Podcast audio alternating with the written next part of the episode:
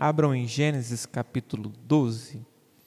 Nós estamos expondo o Evangelho, de, o, o livro de Gênesis, e hoje nós veremos o capítulo 12. Gênesis 12, peço que todos abram.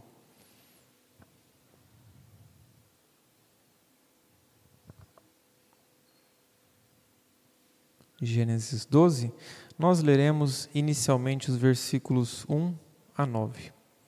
Ora, disse o Senhor a Abraão: Sai da tua terra, da tua parentela e da casa de teu pai, e vai para a terra que te mostrarei.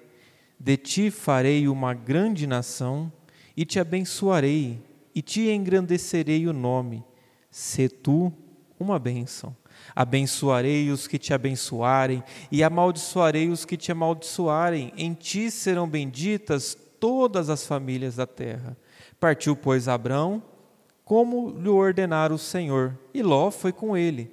Tinha Abraão setenta e cinco anos quando saiu de Arã. Levou, levou Abraão consigo a Sarai, sua mulher, e a Ló, filho de seu irmão, e todos os bens que lhe haviam adquirido, e as pessoas que lhes, que lhes acresceram em Arã. Partiram para a terra de Canaã, e lá chegaram. Atravessou Abrão a terra até Siquém, até ao carvalho de Moré. Nesse tempo, os cananeus habitavam essa terra. Apareceu o Senhor a Abrão e lhe disse: Darei à tua descendência esta terra Ali edificou Abraão um altar ao Senhor que lhe aparecera. Passando dali para o monte ao oriente de Betel, armou a sua tenda, ficando em Betel ao ocidente e Ai ao oriente. Ali edificou um altar ao Senhor e invocou o nome do Senhor. Depois seguiu Abraão dali, indo sempre para o Negueb. Oremos. Deus, te louvamos pela tua palavra, santa, fiel, palavra inspirada pelo Teu Espírito Santo e que este mesmo Espírito, ó Pai, fale conosco neste momento, que Ele aplique a palavra aos nossos corações, convertendo, santificando, transformando, ó Pai, nos dando santidade e fazendo-nos mais semelhantes a Cristo. Que a Tua palavra habite em nós nessa noite. Dá-nos clareza, dá-nos entendimento e que a Tua palavra nos encha, ó Pai, nos preencha em tudo aquilo que precisamos. Oramos em nome de Jesus. Amém. Irmãos, se eu antes dessa noite, se eu dissesse para você qual o texto da Bíblia que relata é, o chamado de Abraão, o que, que os irmãos pensariam de imediato? Qual texto viria à mente? Vocês que já leram a Bíblia, o que, que viria à mente? Para a maioria das pessoas, Gênesis 12. Você marca como aqueles grandes eventos, é, Gênesis 1, a criação, Gênesis 3, a queda, Gênesis 12, você marca como o chamado de Abraão. Só que se a gente perceber bem, e eu li propositalmente aqui, eu pulei um texto, na verdade, Abraão entra na história, ou como primeiramente era chamado Abrão, ele entra na história lá no capítulo 11, versículo 27. Lembra que nós falamos que o livro de Gênesis ele é dividido em seções, e essas seções são divididas por toledotes? que é aquela expressão, esta é a geração, esta é a genealogia, esta é a gênesis dos céus e da terra. Então, essa expressão toledote no hebraico divide o livro de Gênesis em grandes capítulos, seções. E a seção que nós estamos trabalhando sobre Abraão, ou Abrão, que iniciamos hoje, inicia no versículo 27, olhe na sua Bíblia, no capítulo 11. O que, que o texto diz no versículo 27, no início? São estas as gerações de Tera. Ali o texto, embora seja um capítulo anterior, na metade, é ali que inicia a história de Abraão. A Toledote de Abraão, que na verdade é a Toledote de seu pai, Tera. E leiamos então agora do versículo 27 ao 32. São essas as gerações de Tera. Tera gerou a Abrão, a Naor e a Arã.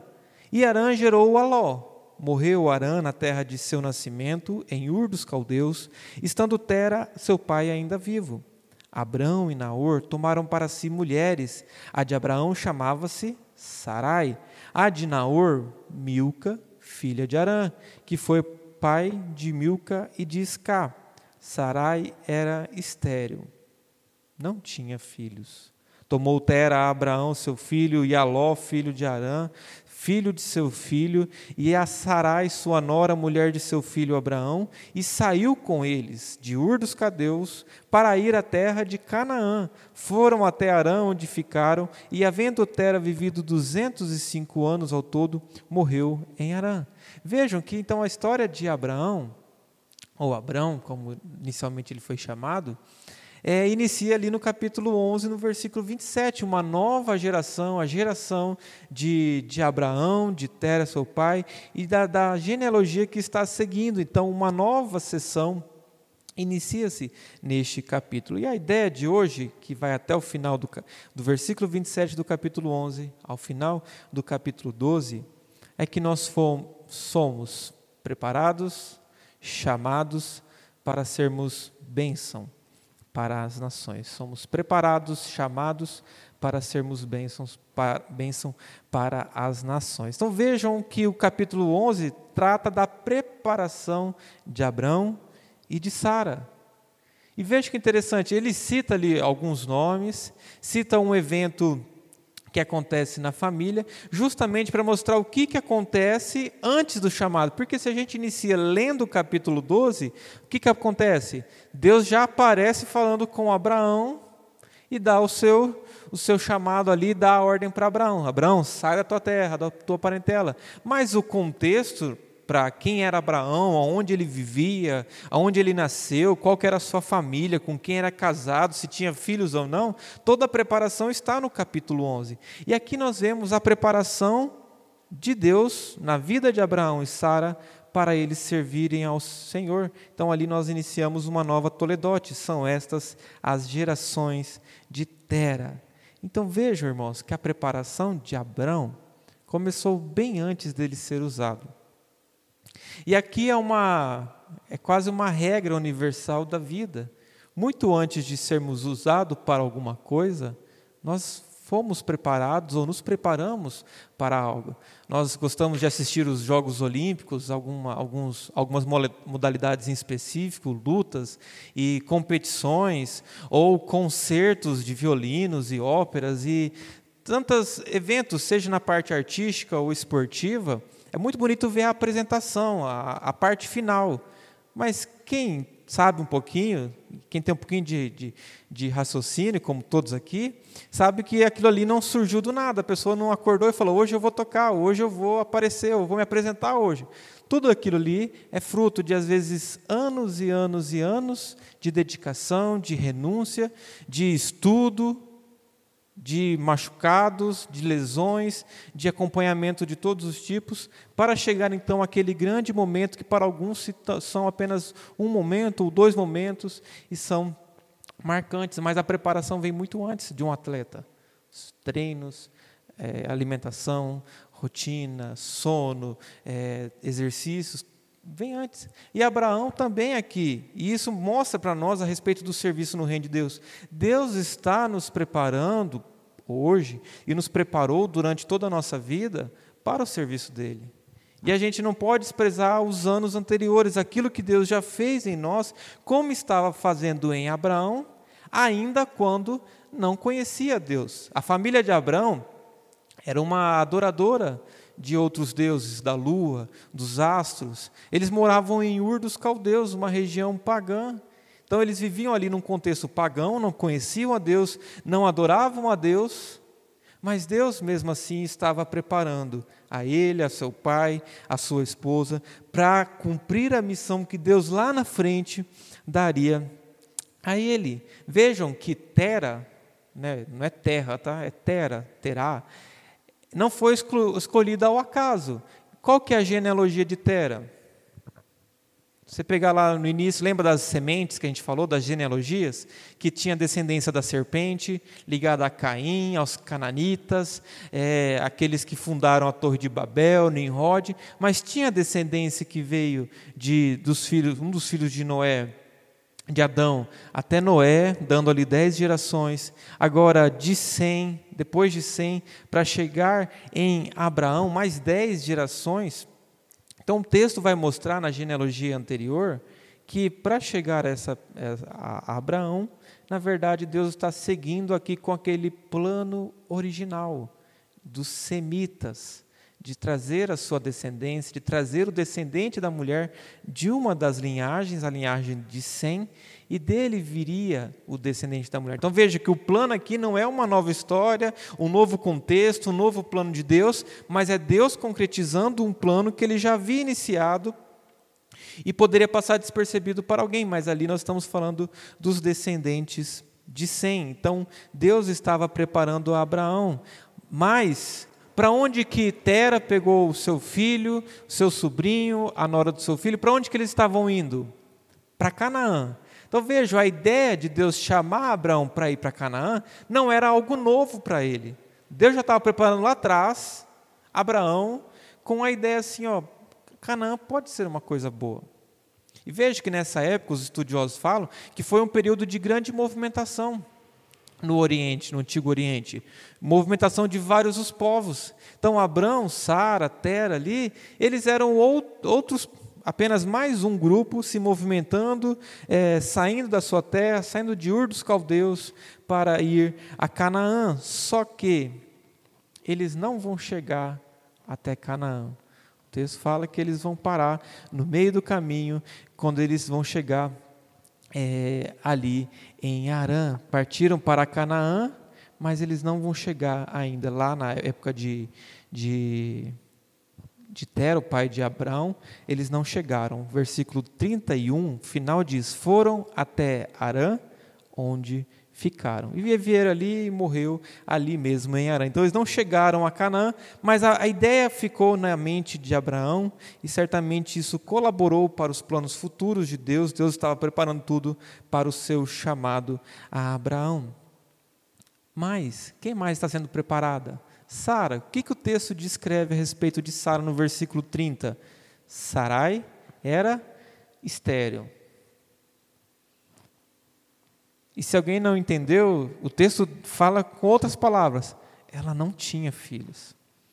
Ela não tinha capacidade de gerar filhos. Imagine a, a luta para Sara. Num contexto em que gerar filhos era tão cobrado, tão, tão requisitado das pessoas, e Sarai não, a Sarai era estéril e não tinha filhos. Então vejam, Abraão, Sarai, com essa descrição que o texto traz, estão ali sendo preparados para então entrar no capítulo 12. Mas vamos falar um pouquinho a respeito de nós. Deus também, irmãos. Às vezes nós não entendemos os planos de Deus, como Sarai, quando entendeu que era estéreo, avançando a idade, chegando aos 75 anos sem ter filhos e pensando: o que aconteceu? O que eu fiz? Ou por que isso? Eu não entendo, Deus, o choro, as aflições. Então, tudo aquilo ali, por mais que Sara, Sarai não entendesse, estavam, faziam parte, fazem parte dos propósitos de Deus. E faz parte de como Deus está nos preparando. Tudo o que vivemos, irmãos, mesmo antes de conhecer a Cristo, faz parte da preparação de Deus para o que Ele quer que nós façamos. Quem sabe você já esteja executando, você consiga já ver o que Deus queria com o seu passado, com a sua preparação, com seus estudos, os lugares que você trabalhou, as pessoas que você conviveu. Ou quem sabe para você não seja tão claro ainda o que, que Deus quer fazer comigo. Quem sabe as perguntas, o que, que Deus está fazendo, por que, que Ele me dá um sinal, ainda não seja tão claro como não foi para Abraão e Sara. Mas Deus, no momento certo, vai mostrar a eles qual era o propósito de Deus. E o que, que distinguia Abraão, Sara, de todos os demais? O que, que vai distinguir essa família? Enquanto várias famílias se mudavam e eles vão partir para Canaã, o que, que distinguia eles? A promessa de Deus. A promessa de Deus, a confiança em Deus, é a única coisa que nos distingue, às vezes, das demais pessoas. Crente não é, crente não é mais bonito que os outros cristão é mais bonito que um ateu? Nem sempre mais inteligente, pode ser o contrário. Nem sempre tem mais dinheiro, ou tem menos, tem melhor posição. Ser crente em muitos aspectos não distingue as pessoas. Há coisas que vão distinguir, é claro, mas em muitos, no primeiro olhar, no primeiro exame, você não distingue aqueles que são de Deus e os que não são. O fato é que o que nos distingue é nos apegarmos à promessa de que Deus está trabalhando em nós, como Romanos 8, 28, Paulo diz: todas as coisas cooperam, trabalham em favor daqueles que amam a Deus, daqueles que são chamados segundo o seu propósito. Tudo, até uma morte, até uma perda, até um desemprego, até uma fome, como a gente vai ver nesse texto. Tudo coopera para o bem daqueles que amam a Deus. E Abraão e Sara vão se apegar a esta promessa, a promessa de Deus, do que Deus faria com eles. Irmãos, o que mais nos ajuda a viver no presente senão a fé? É a fé que nos dá forças, que nos ajuda, a esperança do que Cristo prometeu, que nos ajuda a encarar a dura realidade presente, a dura tristeza, a, as consequências de pecados, a corrupção, é, as aflições, o nosso próprio pecado. O que nos ajuda a enfrentar é a palavra de Deus, a promessa dele. E nós temos muito mais que Abraão, porque nós já vimos o plano concreto. Paulo, lá em Romanos 8, versículo 32, ainda fala: aquele que não poupou o seu próprio filho, antes, por todos nós o entregou, porventura não nos dará graciosamente com ele todas as coisas? Deus está preparando a sua obra e Ele está nos preparando para participar desta obra. Você entendendo ou não, Deus, em tudo o que aconteceu conosco, nenhum detalhe fugiu do controle dele nem mesmo pecado. Lembra da história de José que a gente já viu ano passado? Nem pecado dos outros, nem o meu próprio pecado fogem ao alcance de Deus e estão fora do seu controle. E é ali que nós iniciamos no capítulo 12 com essa maravilhosa promessa, com esse chamado de Deus permeado de promessas. E Deus diz a Abraão: sai da tua terra, sai da tua parentela, da tua casa, da casa de teu pai e vai para a terra que te mostrarei. Foi um desafio para Abraão. Sai, deixa tudo da sua casa, da sua parentela, das suas famílias, dos seus amigos, deixa tudo por mim. Não, não é semelhante ao chamado de Cristo? Aquele que quiser vir após mim, a si mesmo se negue, tome a sua cruz e me siga. Este foi o chamado de Deus para Abraão. Abandona tudo, Abraão, e vem, me segue. E o que, que Abraão tinha ali de concreto? Nada de concreto, de realizado, nada. Porque vejam quais são as promessas de Deus para Abraão. De, são cinco promessas. De ti farei uma grande nação. Então Deus fala: Abraão, você vai ser uma grande nação. Te abençoarei, te engrandecerei o nome, se tu uma bênção. Abençoarei os que te abençoarem e amaldiçoarei os que te amaldiçoarem. Em ti serão benditas todas as famílias da terra.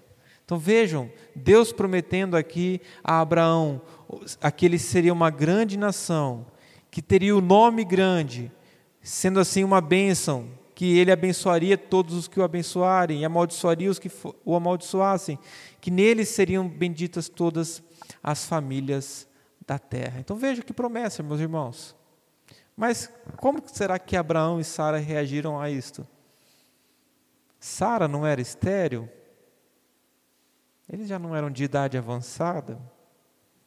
E Deus fala: vocês serão uma grande nação. Te abençoarei, te engrandecerei o nome, e vocês é, serão bênção para todas as nações. Não apenas serão uma nação, como a nação será uma bênção para todas as outras nações. Então, mesmo quando a gente, olhando o contexto de Gênesis, o que, que a gente viu que ficou muito claro nos primeiros 11 capítulos de Gênesis? O pecado lenta, constante e de forma progressiva foi se expandindo e tomando conta em todos os níveis, seja na semente da serpente, na semente da mulher, do descendente que viria, o pecado está ali progredindo e um dos maiores exemplos foi Babel, o homem querendo ser como Deus, construindo ali aquela o zigurate ali, a torre, para chegar até os céus ali, tornar o seu nome grande e Gênesis vem Deus mostrar que dará a Abraão aquilo que Babel quis conquistar por si mesmo. Veja, que o que Babel queria? Nimrod, lá, os seus fundadores, um nome grande, tornarem-se célebres, poderosos. Não é isso que Deus promete a Abraão?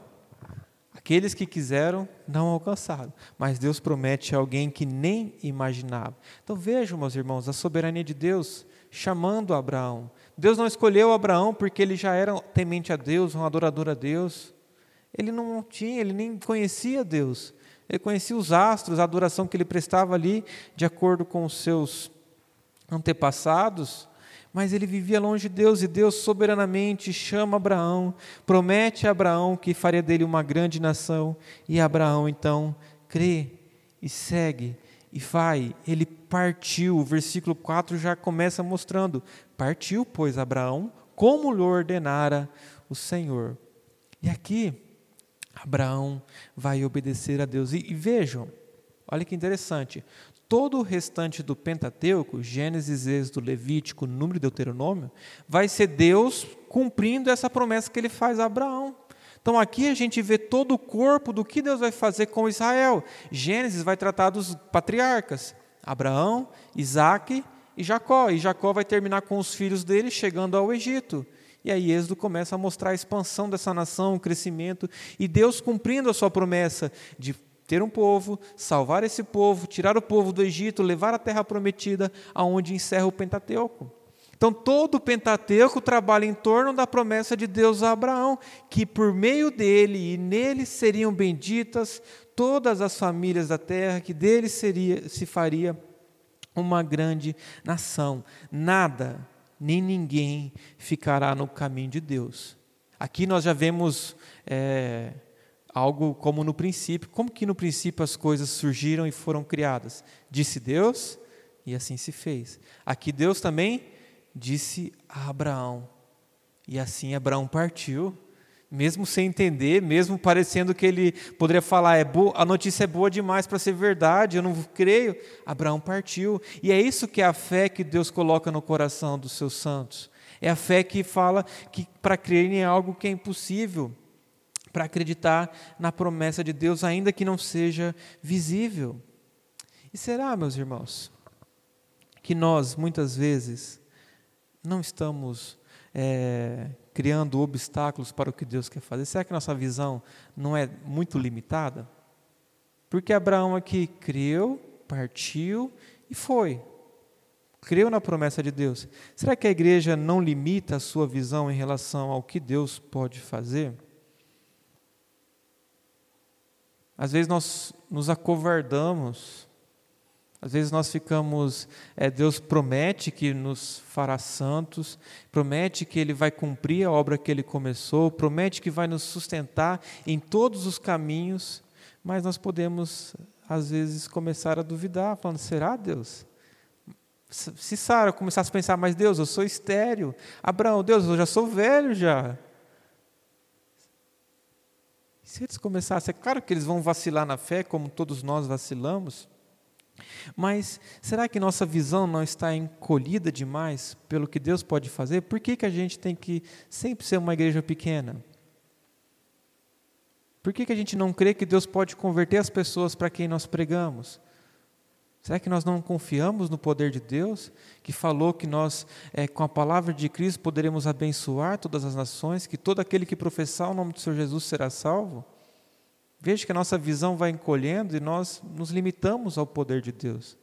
Nos, veja, não vão para o outro lado lá, de Deus vai fazer tudo o que você quer, é, você ordena e acontece, não é teologia da prosperidade, não é determinismo, mas é uma ambição bíblica, uma visão bíblica a respeito do que Deus prometeu, de fazer da igreja bênção para todas as nações, de sermos sal e luz aonde Deus nos enviar. Ou será que nós achamos que é muito difícil algumas coisas para nós encararmos desafios? Ah, pastora, ler a Bíblia o ano todo, um ano, a Bíblia inteira é muito grande. Começa. Quatro capítulos por dia você vence. Veja que a gente às vezes tem põe empecilhos para o que Deus quer fazer, para cumprir a vontade de Deus. Ah, mas acordar domingo cedo, guardar todo um dia para Deus, não, aí já é difícil demais. Separar 10% do que eu ganho, não, aí não vai, não vai sobrar. Mas Deus, se eu não mentir, eu não vou conseguir. A gente começa a criar empecilhos para o que Deus quer fazer em obedecer à voz dele. E a igreja é chamada, irmãos, a obedecer. A obedecer, obedecer é o caminho de Deus nos preparar. Deus chama o seu povo e nos promete. O que, que Jesus fala aos seus discípulos no final dos evangelhos? Ide, fazei discípulos de todas as nações, ensinando-os a guardar todas as coisas que vos tenho ordenado. Deus fala Ide, indo, façam discípulos, batizem em nome do Pai, do Filho e do Espírito Santo, do Espírito Santo, façam eles guardar todas as coisas que eu vos tenho ordenado, um chamado de Deus. E esse chamado acompanha o quê? A promessa. E eis que estou convosco todos os dias até a consumação dos séculos. Gênesis 12 é um padrão de missiologia. É um padrão do que a igreja deve fazer como missão. Tanto que é um dos textos bem pregados por, por missionários, para falar a respeito de, de missões. Deus nos prepara, Deus nos chama, Deus nos envia e dá a Sua palavra, a Sua promessa de que Ele estará conosco todos os dias até a consumação dos séculos. Por isso que o caminho de nós vermos a vontade de Deus crescendo, uh, o Evangelho sendo propagado, vidas sendo transformadas, é um caminho de sacrifício. Assim como a preparação para uma apresentação, assim como a preparação para o, a, uma luta, para um, um torneio, assim no serviço de Deus envolve a preparação que Deus opera em nós, que nós nos envolvemos e o cumprir a vontade de Deus, obedecer e aguardar o que Ele fará. Se Abraão não tivesse saído de Ur e de Arã, as grandes potências, saindo dali das capitais, né, para a gente que vive no Mato Grosso do Sul, é falar assim: ó, sai de Campo Grande, sai de Dourados, e eu farei você, farei, te abençoarei, te agradecerei o nome, em ti serão benditas todas as famílias da terra. Sai dos grandes centros, às vezes o nosso desafio é esse, sai de uma zona de conforto. Ah, mas eu sempre fiz isso, mas às vezes é necessário sair, mudar de um emprego, mudar de posição, reconhecer um novo desafio, é avançar aonde Deus quer. É um caminho de sacrifício, irmãos.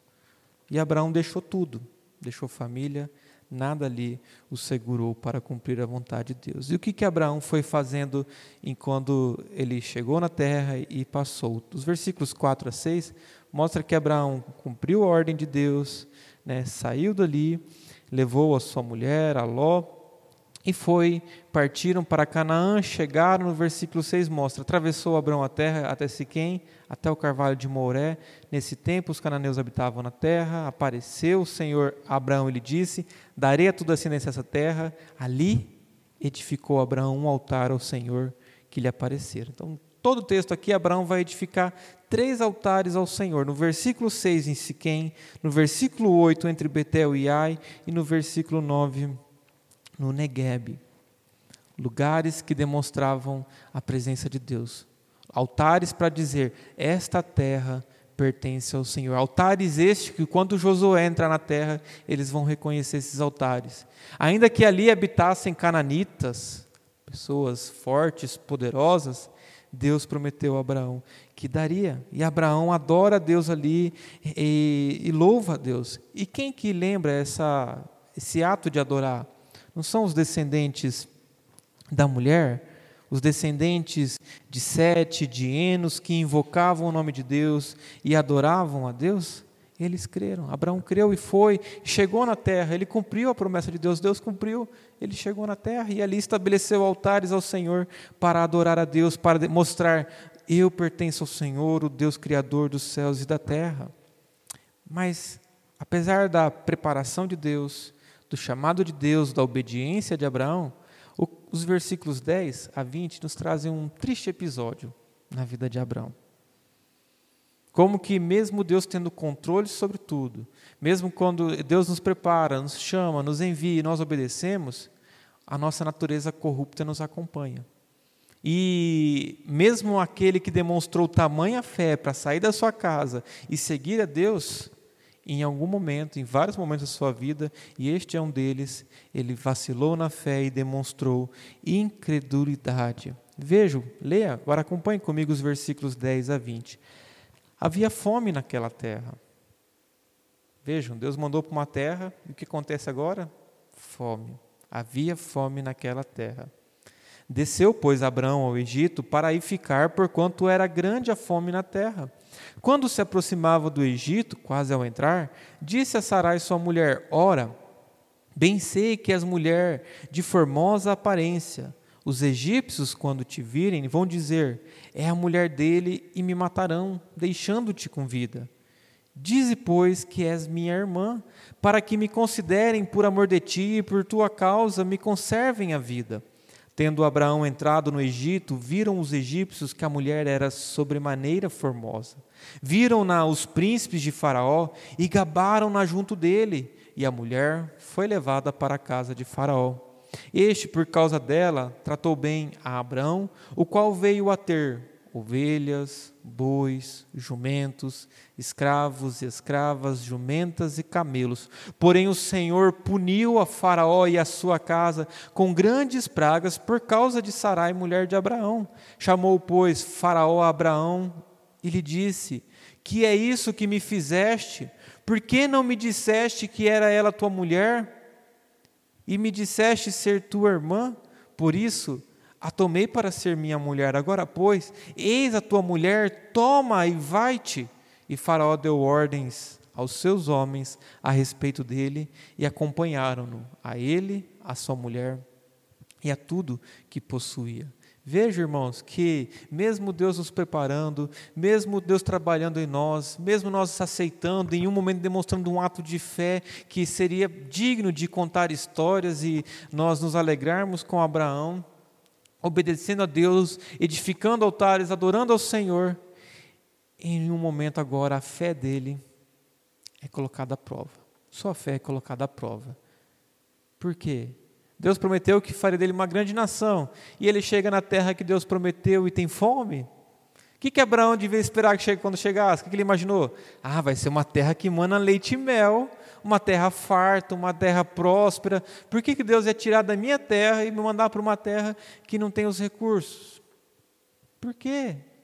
O que, que Deus está querendo? E não chega um momento da nossa vida que nós começamos a questionar, e se, alguns, se em alguns momentos nossa, o nosso discernimento sobre o que Deus está fazendo é tão claro, em outros, no entanto, não é tão claro assim o que, que Deus quer. Por que, que Deus permitiu isso? Por que, que eu sofro isso? Por que acontece isso na minha família? Por que, que eu perdi isso? E por que, que tais circunstâncias têm acontecido?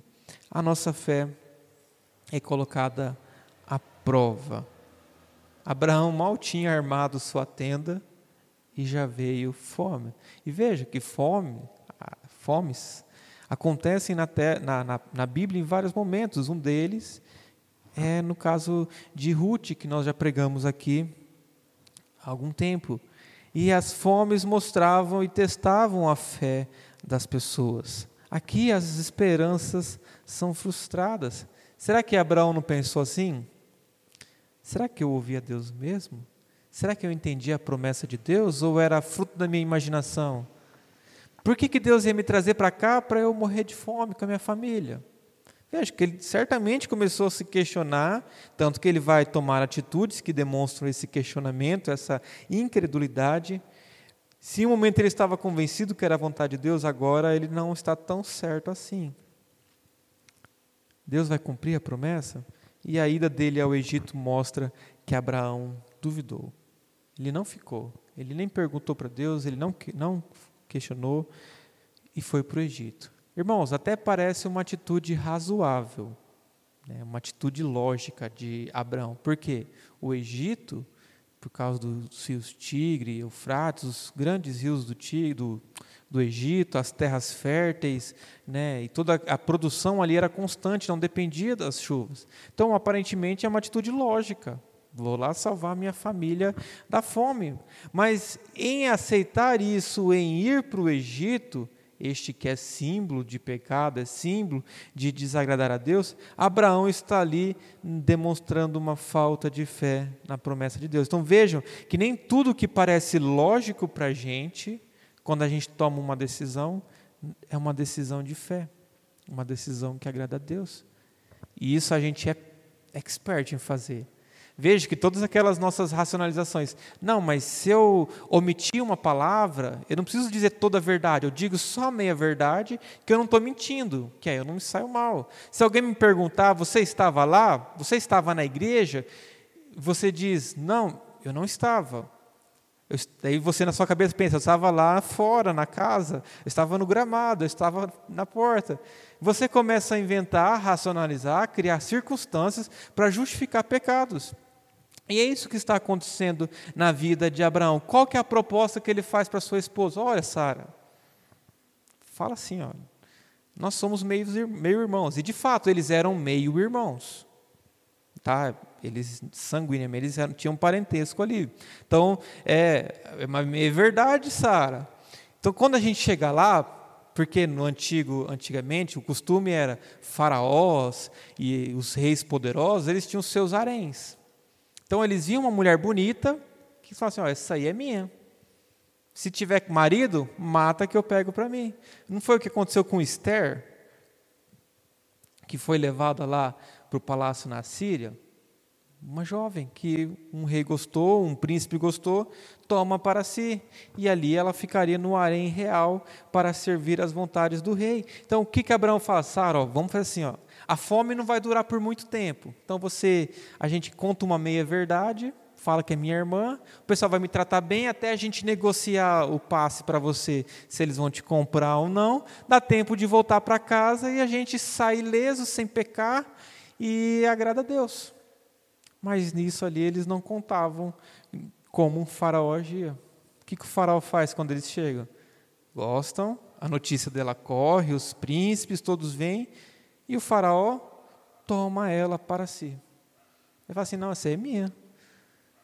Ah, tem irmão? Tudo bem, vamos tratar bem o irmão também. E Abraão até se deu bem, ganhou ovelhas, bois, jumentos, se enriqueceu ali com a atitude dele. Então, se ele avaliasse a, a, a atitude dele pela prosperidade dele, estaria tudo certo. Ele foi próspero, cresceu e estava em paz com Deus. Mas na verdade não estava. Porque a meia-verdade é uma completa mentira. Não se engane, meus irmãos.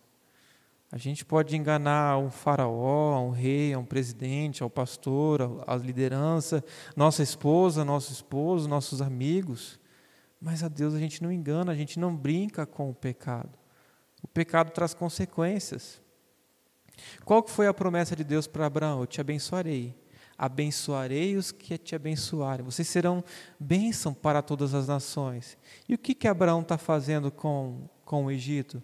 Ele está sendo bênção para o Egito? O que, que vai acontecer ali? Uma praga vai pegar todo mundo, porque Deus vai punir Faraó pela atitude dele.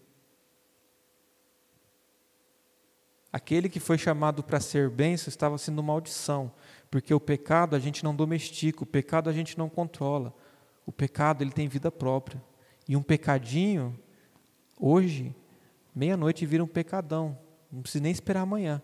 Pecados não são controlados, não são domesticados. E Abraão não poderia controlar as consequências do, seu pecado, porque para manter um pecado a gente tem que fazer outro pecado, contar outra mentira, aumentar, enganar, subornar. E ali Abraão, para se proteger, o que, que ele faz? Fala, Sara, vai lá na frente. Isso é um belo exemplo de um marido covarde, de um homem covarde. Não está disposto a sacrificar a sua vida, morrer se fosse necessário para proteger sua esposa, mas manda a esposa à frente para que ela sofra, para que ela seja levada e tomada por Faraó, abusada, para que ele então tenha os seus bens e a sua segurança e não passe ali algum tempo de fome. Medo pela vida, o temor que todos podem ter temor pela vida, é medo de morrer, é, os temores que assolam o nosso coração. Então vejam que apesar de ser uma lógica, algo que parecia lógico, que parecia correto, na verdade Deus fala que foi totalmente errado. Não é o que nós fazemos? Mas, pastor, e se isso acontecer? E se não funcionar? E se eu perder meu emprego por dizer a verdade? E se eu não ganhar a promoção que eu tanto quero, fazendo horas extras, deixando de ir para a igreja, deixando de ficar com a minha família, deixando de cumprir as minhas outras obrigações, Deus? E se É, irmãos, o e se depende da nossa fé. Obedecer a Deus em todos os momentos é melhor do que confiar. Abraão quis ali, na verdade, tomar a rédea da sua vida em suas mãos, falando assim: ó, eu vou conquistar, eu vou trabalhar, eu vou fazer um plano e vou salvar a minha, minha esposa. Mas na verdade ele colocou todos em risco, colocou a descendência de Sem ali, do descendente que viria em risco, a vinda do próprio Cristo em risco. Mas isto não foi empecilho para Deus que, que Deus faz? Deus pune a Faraó, versículo 17 começa a mostrar com uma grande pragas, grandes pragas, para que Sara ali pudesse ser identificada. E Faraó vai questionar: o que, você fez, Abraão? Eu te recebi, te tratei bem. Isso que o faraó nem sabia da promessa de Deus. Então ele fala assim: Abraão, você não é crente? Deus não te deu uma promessa que você seria bênção para as nações? O que, que você veio trazer aqui para o nosso, para o nosso ambiente? Ele não confiou na promessa de Deus, mas confiou nas suas próprias forças. Às vezes nós começamos bem, mas somos desviados por nossa incompetência, medo ou falta de fé. Foi o que aconteceu com Abraão. Grandes atos de fé não nos isentam de grandes quedas. Mas graças a Deus que os planos dele não podem ser frustrados. Apesar do nosso pecado, apesar da nossa ignorância, apesar da nossa rebeldia, Deus não é impedido pelo que nós fazemos. Deus manda a praga, Deus faz com que Abraão e Sara não sejam mortos, mas sejam mandados de volta, expulsos do Egito ali, para voltarem a Canaã, para voltarem para a sua terra e cumprirem a promessa de Deus, cumprirem o chamado de Deus de serem bênção para todas as nações. Vejam, irmãos, Gênesis 12 não tem um fim em Abraão. Abraão ali é apenas uma miniatura, apenas um prenúncio daquilo que Deus faria por meio do descendente de Jesus Cristo, como Gálatas 3,16 Paulo fala. As promessas foram feitas a Abraão e ao seu descendente.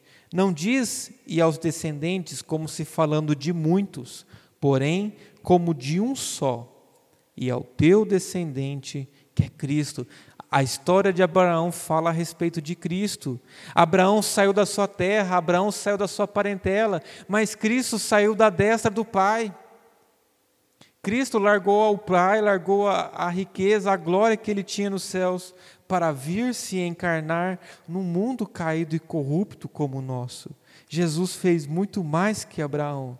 Ele se humilhou, abriu mão da sua glória, ele se fez servo, se tornou humilde, servo de todos, para receber o um nome que está acima de todo nome. Abraão recebeu um grande nome, Abraão foi próspero, rico, serviu a Deus, foi bênção. É, hoje nós temos muitos filhos de Abraão, a igreja, nós somos filhos de Abraão pela fé. Mas a verdade é que Jesus tem o um nome que está acima de todo nome. Ele recebeu o um nome que está acima de todo nome, para que ao nome de Jesus se dobre todo o joelho. E um dia todos aqueles que desprezam a Cristo, que amaldiçoam a Cristo, também serão malditos. Quem abençoa, quem recebe a Cristo e recebe a sua bênção, é abençoado. Mas quem não recebe será amaldiçoado, como Mateus 25, 41 mostra. Mas irmãos, concluindo, nós vivemos nesse grande abismo, abismo da realidade, em que nós temos uma promessa, temos a fidelidade de Deus, mas nós ainda não chegamos lá. Nós temos muito mais que Abraão, porque Cristo já veio, já morreu, ressuscitou, justificou a igreja dos seus pecados, declarou-a limpa, lavou-a pelo seu sangue remidor, mas ainda nós vivemos num abismo em que tendo a promessa, não vemos tudo. Nós vivemos pela fé. E Cristo, que é muito maior que Abraão, recebeu o nome que está acima de todo nome, ele que tem cuidado da sua igreja. É por isso que ele diz: Eis que estou convosco todos os dias até a consumação dos séculos. Você não está sozinho. A promessa de que ele te sustentaria é real. É claro que a gente não precisa viver com caixinha de promessa, sabe aquelas caixinhas de promessa antigas? Você tinha uma promessa todo dia? Você não precisa desse tipo de promessa. Nós precisamos das promessas da Bíblia como um todo. a promessa de que Ele estaria conosco, de que seríamos bem-aventurados se sofrêssemos, de que nós estamos no mundo, mas não somos do mundo, de que no mundo, tem uma promessa na Bíblia também, essa aí ninguém coloca na caixinha: no mundo tereis aflições.